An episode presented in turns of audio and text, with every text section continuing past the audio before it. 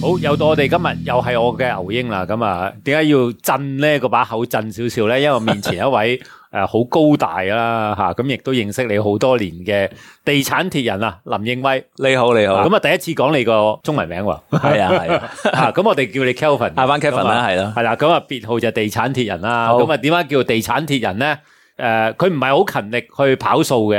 啊，但係诶、呃、认识你咁耐咧，你就好勤力去诶练习不同嘅運動啊，系我勤力噶，我翻工跑數，放工跑山嘅，其實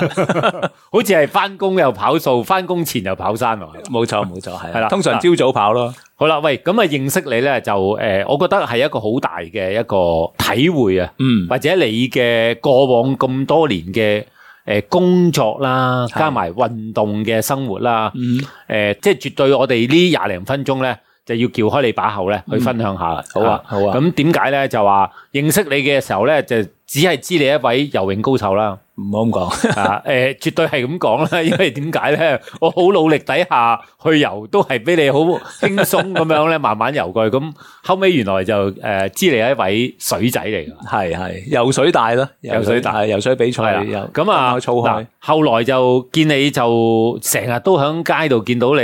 即係除咗翻工嘅裝束啦，嗯嗯嗯一假期就係一係跑步啊，一係單車游水噶啦。冇錯，係啊啊，喂，诶、你不斷有一個 slogan 啊，係嘛？係。係將運動係點啊？其實就诶、呃、参考我朋友佢哋诶都係做開呢個運動健身呢一行嘅，係佢哋呢個口號叫運動生活化，生活運動化。係其實好簡單，就呃係將诶運動變成你生活嘅一部分，啊即係你 lifestyle 嘅一部分。係啊，咁我諗誒、呃尤其是近年疫情啦，令到好多人都覺得誒、呃健康好重要。咁有乜嘢方法可以令到自己健康？我相信呢一個恒常嘅運動係好基本嘅。啊係，咁再加上自己中意啦，咁所以咧就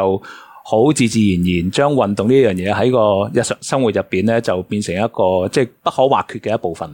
嗱，不可或缺就還不可或缺啦。咁、嗯我都要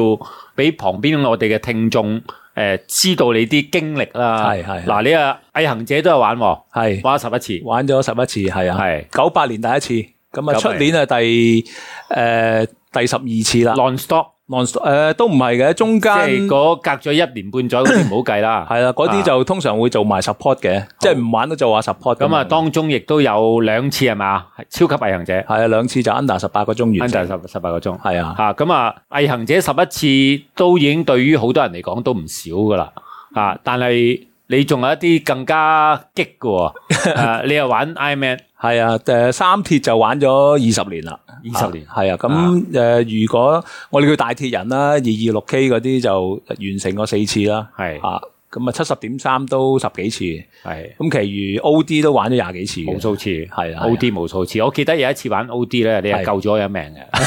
唔好咁講，啱你爆胎嗰次啊嘛爆胎啊！大咁尾點刀解定跟住隔離有條友懟支棍俾我嘅咧？咁唔 樣係怼條士啤 胎俾你個，泵嚟嘅， 啊就係咁樣啦。係啊，係啊喂，，嗱，咁要講一講咧，咩叫大鐵人咧？咁啊，即係如果以長途耐力賽咧，Ironman 三項鐵人呢個咧，都算係好好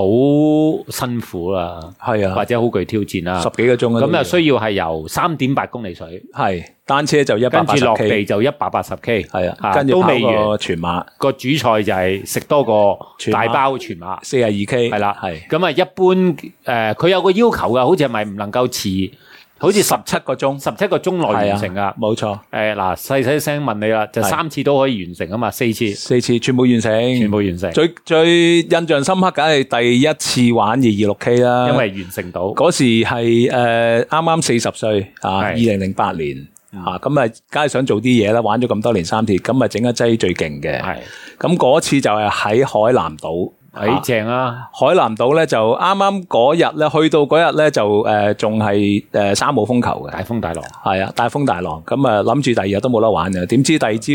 朝飽諗住瞓 啊。係 咯五點鐘就已經陽光普照，誒咁終於嗰日咧就誒、呃、金啦，因為咧海南島咧熱起上嚟可以有成三十幾度嘅。係咁所以誒、呃游水、單車都冇乜嘢啦。嗯到跑步嘅時候，當你三十幾度又濕又熱跑咧，就真係好金啦嚇。咁、哇到嗰次都跑跑咗差唔多接近成五個鐘先至完成係嚇。咁都順利完成啦，都十三個幾鐘完五成。個鐘都唔算慢噶咯，因為你之前經歷咗三點八公里賽啦，係啊一百八十 K 單車啦，係啊，即係落到地跑得到都算贏噶咯，完成到都算勝利咯，佢哋咁講。係啦，係啊，通常咧，诶玩 full Ironman 咧，我成日覺得有一個好唔好嘅地方咧，係就係大部分衝線嘅相咧都係夜晚黑噶。係啊，除非你好快嗰啲啦。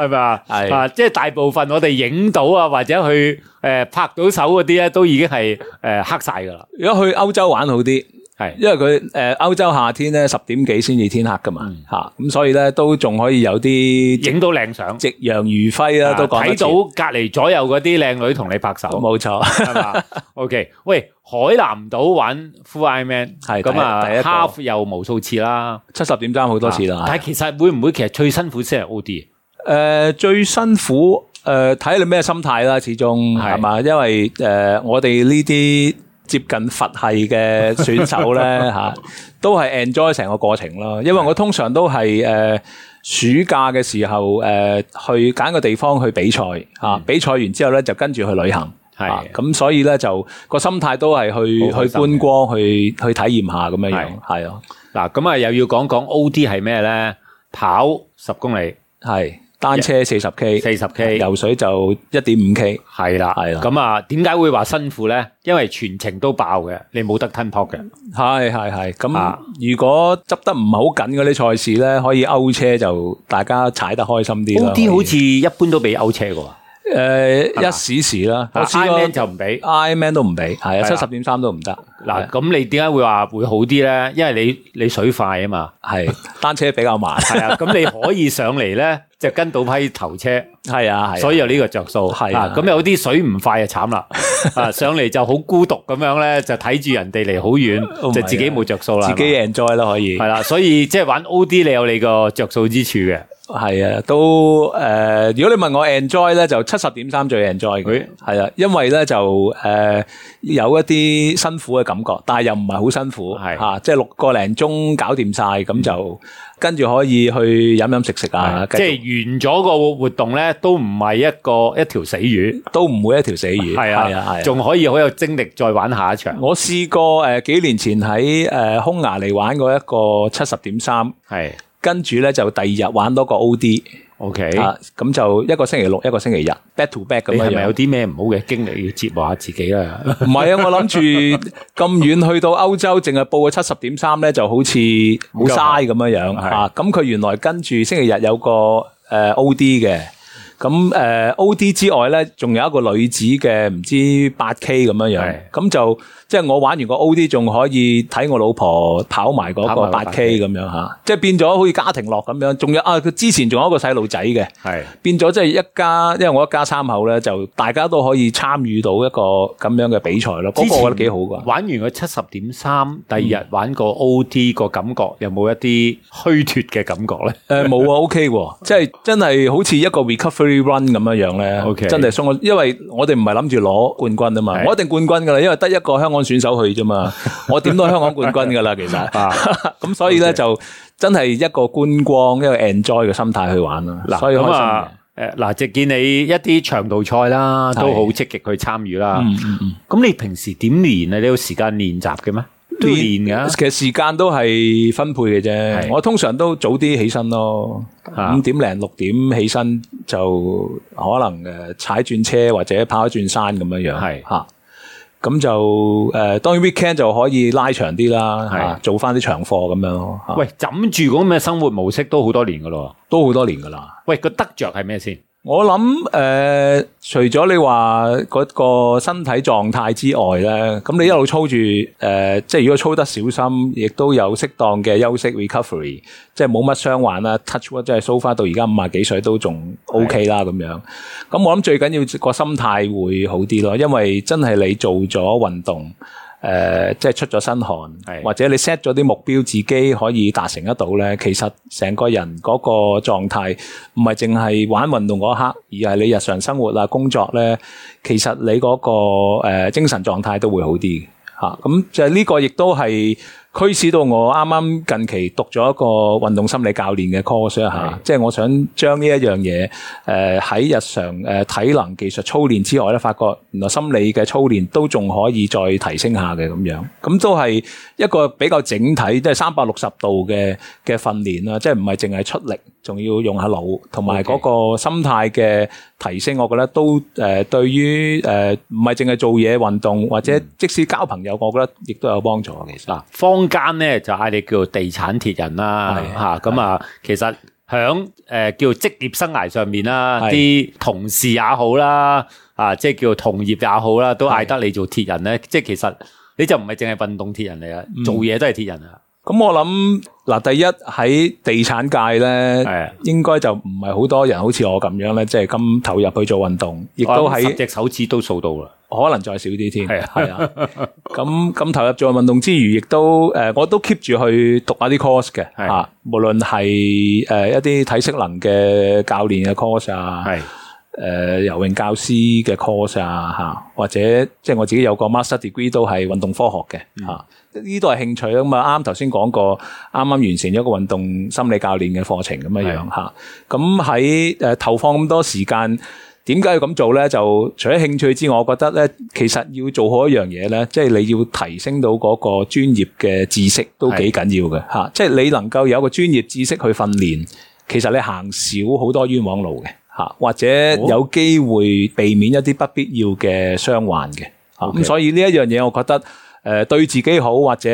身邊嘅朋友，有時大家可以交流下經驗啦。我都令到佢哋都知道，咦，原來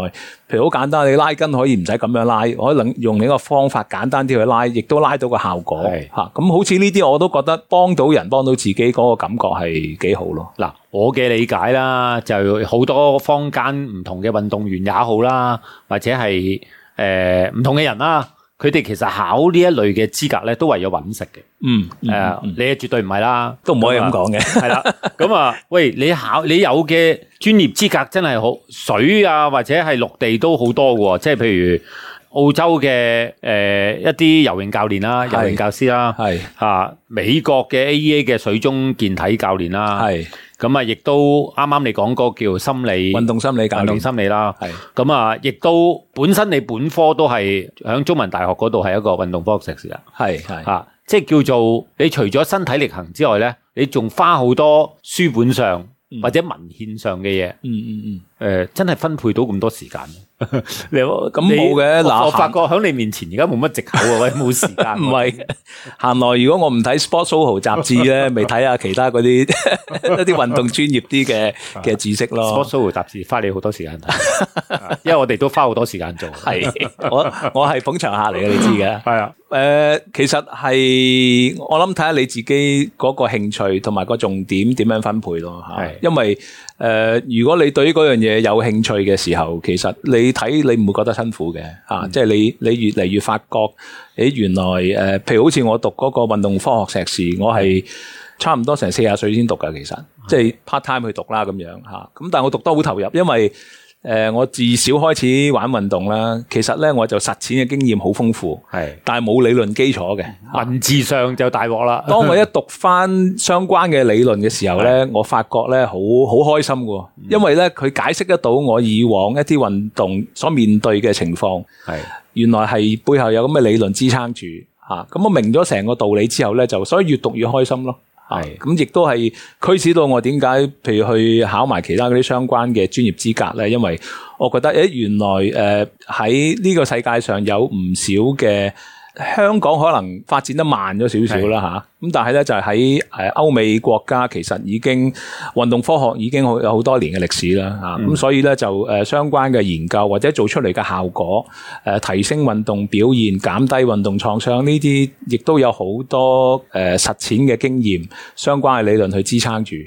咁所以令到自己即係學以致用咁樣樣，你就自不然係更加開心、更加投入，所以你唔會覺得係嘥咗時間。啊！我啱啱聽你講完咧，咁我自己好有系統嘅整理過你嗰啲專業資格啦。咁係我發覺原來你有私心喎。係，例如咧，嗱，例如嗱，即係你啲叫做誒唔同嘅運動教練嘅資格咧，其實係你讀咗咧就會增強你游水啊，係或者啲拉筋嘅功力噶，啊都有幫助嘅 啲體能都係 喎。啊系系，咁對所自以 己自己受益或者用自己做白老鼠係最好噶啦。係啊誒既然自己係一路都做開啦，咁就诶、誒最直接就係用自己去做一個實驗品啦。啊，吓，所以點解一路游水都追你唔到咧？吓，踩單車跟都跟到氣都喘咧。哦我跟你 啫，系啦，係喂，咁啊，嗱，又調翻轉啦，就話其實诶、呃即係叫運動同生活，嗯即係一齊啦。係咁我見你诶、呃就算整個理念咧，嗯你都將佢帶咗入你嘅職業生涯嗰度。係㗎，因為诶嗱、我啲同事或者有好多客戶知道我诶、誒玩運睇到你啊嘅動身形都知啦，係 多謝。誒、亦都喺呢方面有啲研究啦吓，係啊，咁誒、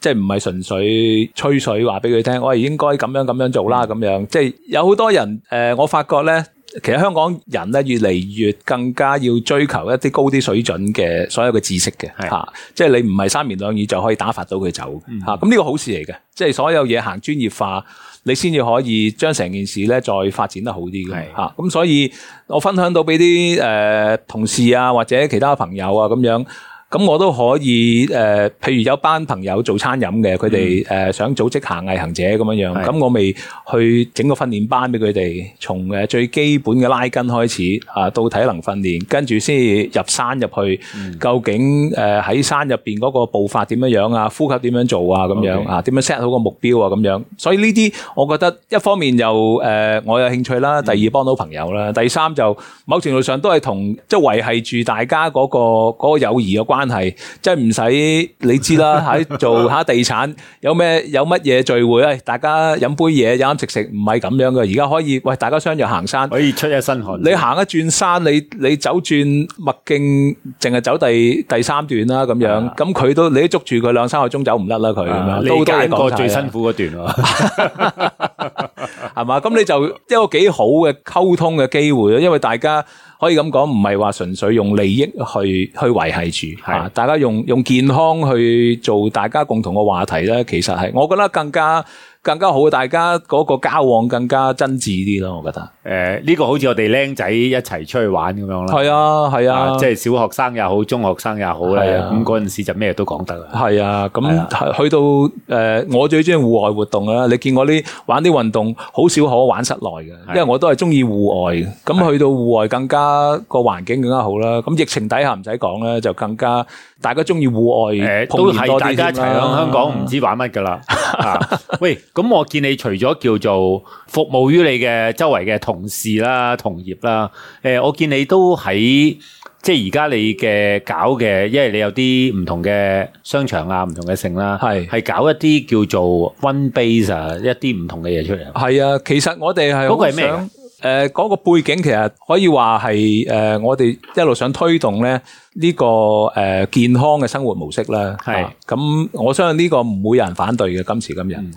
咁誒喺誒世界上其實有好多，如果同地產相關咧，我哋叫 wellness 嘅 real estate 啊嘅， 係即係同 wellness 有關嘅地產項目。其實係咩咧？其實係大家都想身心靈過一個比較健康啲嘅嘅生活咁樣係嚇。咁將誒運動健康帶入去商場咧，其實誒係亦都配合我嘅工作咧，因為今時今日誒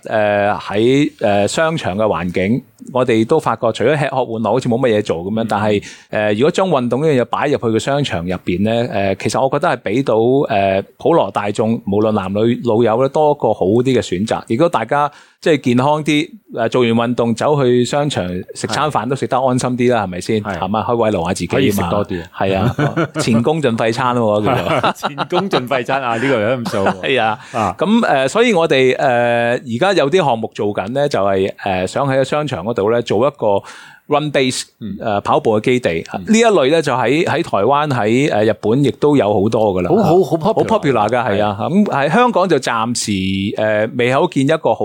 誒好有規模。即係淨有硬件喺度嘅嚇，咁我哋就係喺一個商場做緊呢一樣嘢，推動緊。咁目標都係誒、呃通過誒、呃跑步呢一個元素咧，係就帶俾普羅大眾誒、呃一個健康嘅信息嚇。係因為我諗跑步就對於大部分人嚟講都係適合嘅運動嚟嘅嚇。咁誒點樣誒有個聚腳點俾佢哋誒有專業嘅教練帶係教佢哋跑，咁誒恆常地跑，知道點樣跑個技術啦，或者有啲咩要關注拉筋啊咁樣。久而久之咧，其實啲人發覺，咦唔係淨係去運動場先可以跑，或者唔係淨係自己跑，喺商場入邊有有啲落 group 人一腳點齊去跑係，有個聚腳點。咁誒，對於做運動嘅人好啦，嗯對個商場都好啊，因為始終商場需要人流噶嘛係嚇。咁以往吸引人流嘅方式咧，就係你有名店、有戲院、有卡拉 OK 咁。誒，而家有啲運動嘅元素吸引到人流嚟，其 OK 實對於有唔我相信大部分人都會覺得都係一個好嘅選擇。即係有個誒落腳點啦，總言之，係啦，係咁啦用用運動做一個诶、呃焦點咧，都個 focal point 咧，聚焦大家嗰個興趣。嗯咁我覺得呢個係好值得推廣。诶、喺日本咧，大阪我見過有啲運動主題嘅商場，新加坡又有。嗯咁、我覺得香港係其實絕對有條件可以咁樣做得到。哇！如果可以呢樣嘢可以誒、呃都即係推而廣之發展落去嗯咧，就變咗我哋即係如果中意去跑步啊嘅人咧，就唔係一定要喺運動場集合啦。係啊係嘛嗰係啊陣時就約喺邊個商場見係咪？絕對係啊啦，同埋我諗跑步你唔一定話我跑完一定要啊沖個靚涼先得嘅，最緊要有個地方儲物吓，大家可以聚埋一齊，跟住咧就有 locker，有嗯 changing room 咁樣，咁就跑完一身步未要有個可以餐廳食下嘢。跟住我去餐廳食下 嘢，或者有商場泊車啊咁樣係嘛，咁就唔係淨係運動場先去做運動咯，嗯其實商場都可以有一個運動元素喺度。嗱，最後問一問你啦，係咁啊，誒、即係叫做你將你運動成個概念啦，係嗯誒、你個人嘅叫喺入邊得益到嘅嘢啦，咁、啊啊推廣埋落去啲你嘅職業生涯入邊啦，係啊但係誒呃啱啱你好似就嚟完成啦，係啊或者叫誒、出街呢、個節目出咗街都完成咗噶啦，就係、係響疫情底下啦，你係好似自己同自己定咗一個好好好特別嘅一個挑戰喎，係啊，诶、因為疫情底下冇晒比賽啦，係吓、有有唔少啲 virtual run 嘅，係咁我諗既然都玩 virtual run，不如自己嚟啦咁係樣吓，咁、我就诶諗下今年咧就诶二零二二年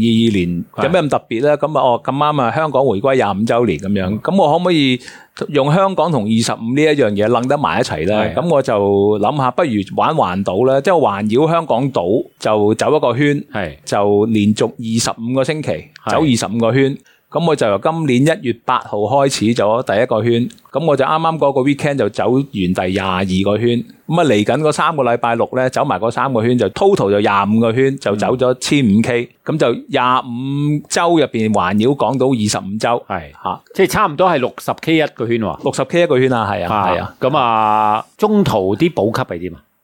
誒、方便嘅，因為係七仔係咪？香港島咧就誒、七仔啊、油站啊 OK 嚇嗰啲都都多嘅，總之袋住八達通啊，或者啲税銀就搞掂噶啦。係啊，八達通加電話就完 OK 全冇問但題。應該咁講啦，呢個節目出咗街嘅時候咧，我估你差唔多應該完成咗廿五週噶啦。係啊，咁啊，跟住明年再定啲咩大挑戰咧，到時你再講啦，好冇？明年就誒、呃就同我九八年一齊行毅行者嗰班朋友慶祝二十五週年，係所以明年就一定會再行毅行噶啦。再行。其實就而家開始操噶啦，嗌佢哋，因為大家都年過半百咧，操翻一年半載差唔多咁㗎啊，啦。鞭策佢哋都要十八個鐘以內啦。诶、呃目標我哋希望廿四個鐘內啊，呢次係係啊，咁咁可佢以唔敢咁 aggressive，推快少少啦。係啊係 啊。其實我我想廿二個鐘嘅，係啦係咁啊嗱同佢哋再傾下先啦。 好啦，咁啊，多謝上嚟分享。 OK，多謝晒牛英，多謝晒 Thank- OK thank you。